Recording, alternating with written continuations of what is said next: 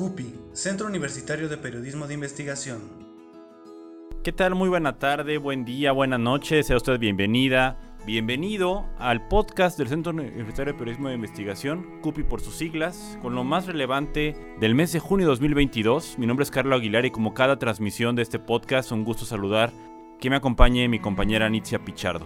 Hola Carlos, ¿cómo estás? Muy bien, Nitzia, y bueno, como en esas dos semanas pues principalmente contenido publicado por el CUPI. Hoy en esta emisión vamos a hablar de información más que de actividades de vinculación o eventos realizados por el centro, porque ha sido un mes o parte de un mes donde la información periodística ha tenido relevancia y hemos tenido también visibilidad en medios aliados. Efectivamente, y pues vaya, las condiciones políticas lo han ameritado justamente con el gobierno de Mauricio Curi González, en el cual pues se va a tratar en su mayoría este podcast. Así es, y comentar también que hablaremos de este seguimiento que le hemos dado al tema del suministro y la ley que regula el servicio del agua en Querétaro, que recordemos se aprobó en mayo por la legislatura del Estado, la sexagésima legislatura. Sin embargo, bueno, durante el mes de junio ha habido alguna serie de acontecimientos alrededor de esta polémica y de la exigencia de un grupo de la sociedad para derogar esta ley. Pero bien señalabas, Nietzsche, y vamos a iniciar con uno de los contenidos que publicamos justo en el marco de esta inconformidad de la sociedad.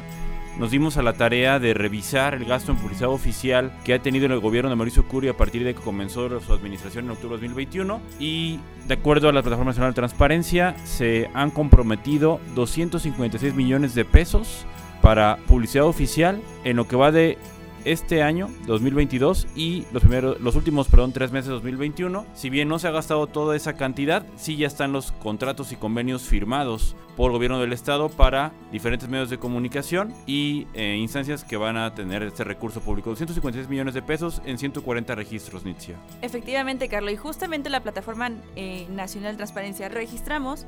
a partir de esos datos que, por ejemplo, 68.4 millones de pesos son para medios complementarios, que es en su mayoría de lo de este gasto, 45.4 millones son para medios impresos, 42.9 para medios digitales y 40.3 millones para radio y 38.9 para televisión. Y justamente en televisión quien se lleva más cantidad de dinero fue TV Azteca justamente con 13.8 millones de pesos. Así es, y comentar que dentro de este gasto de 256 millones de pesos eh, se divide en 236 que está de alguna manera comprometido para este 2022 y 20 millones que ya se ejercieron en 2021 durante los últimos tres meses, donde también está, por ejemplo, Giva Consultores, esta consultoría de comunicación política que ha estado ligada al Partido de Acción Nacional o gobiernos de Protección Nacional principalmente, bueno, pues ha recibido un total de 8 millones de pesos en lo que va del gobierno de Mauricio Curi González. Y bueno, para que se den una idea de pues, que si es mucho o es poco, vamos a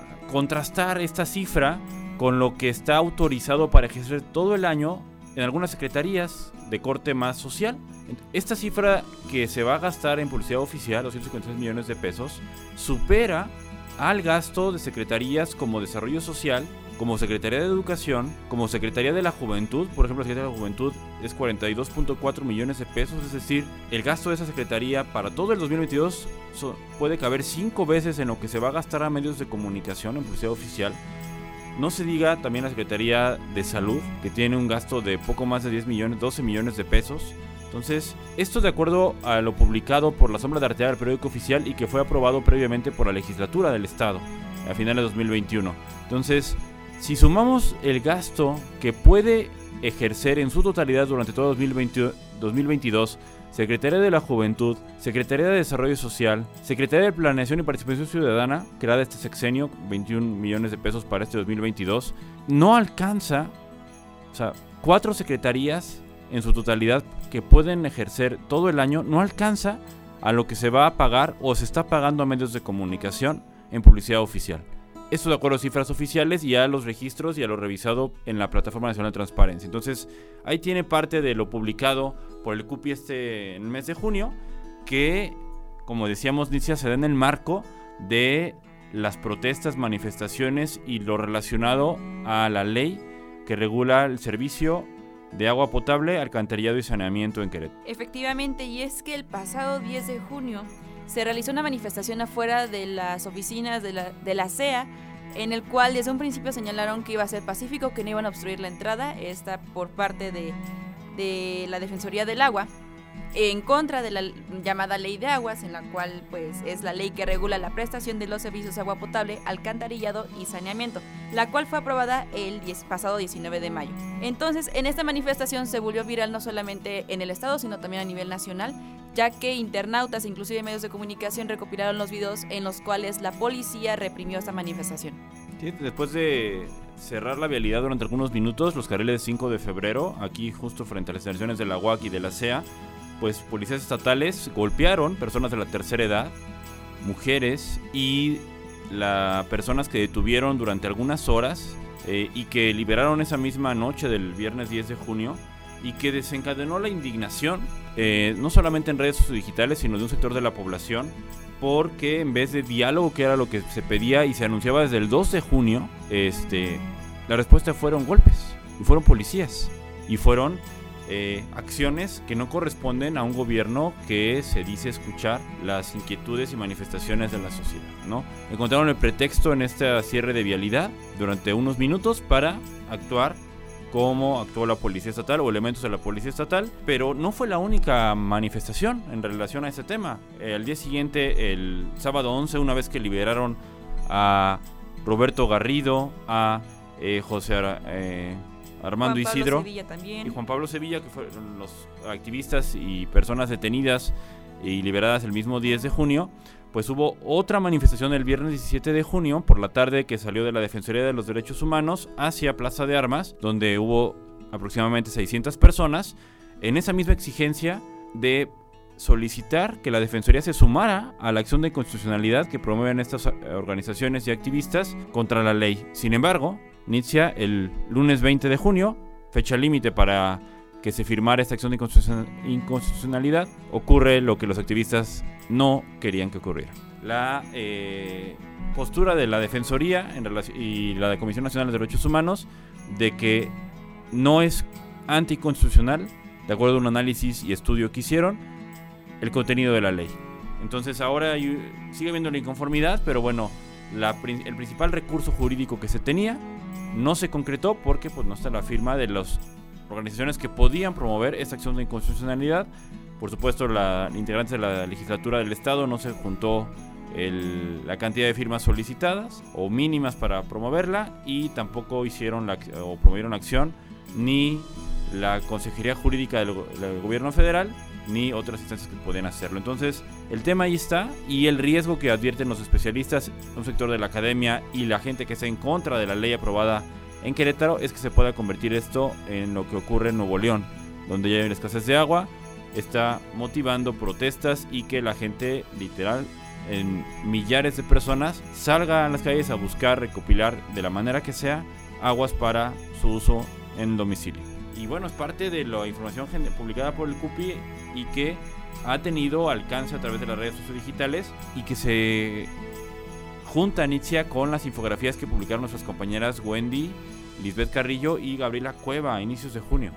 Efectivamente, el primero de junio se publicó Ocho fracasos en ocho meses. Estas infografías creadas por parte del Centro Universitario de Periodismo de Investigación, en el cual pues enmarcamos varios temas como lo fue en la incidencia delictiva, en delitos como el feminicidio que han incrementado un 300% en lo que lleva del sexenio de Curi, así como la deficiencia en transporte público, que es, por ejemplo, que Juan a es el nuevo titular del, del IQT, que faltan unidades, que es muchísimas las horas de espera, e inclusive recopilamos lo que fue el 5M, este atentado, o más bien esta confrontación entre las barras de, del Atlas contra la de Gallos Blancos, la inseguridad, el reemplacamiento, que básicamente 2.300 que te salen las placas son 13 días de salario mínimo y por ello pues hay inconformidad e inclusive ya veníamos hablando desde ahí sobre la ley de aguas. Sí, que fue uno de los ocho temas que se catalogaron como fracasos en lo que va del inicio del sexenio. Pero hablemos ahora, Nietzsche, ya que señalamos, como bien decíamos al inicio,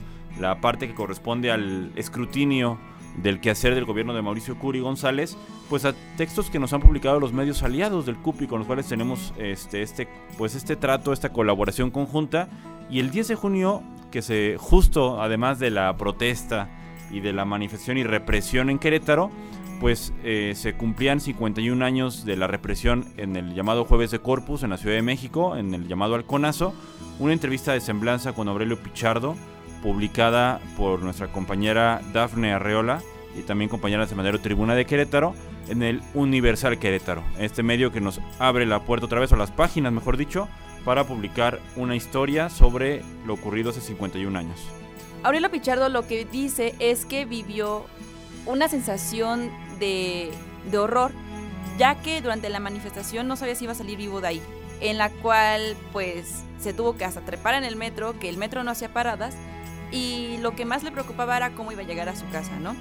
Eh, pero también sintió todo ese acompañamiento por parte de los estudiantes y quienes iban a manifestar al momento de que empezaron a cantar el himno nacional, que justamente fue para evadir a, los militares quienes fueron a, a reprimir esta manifestación.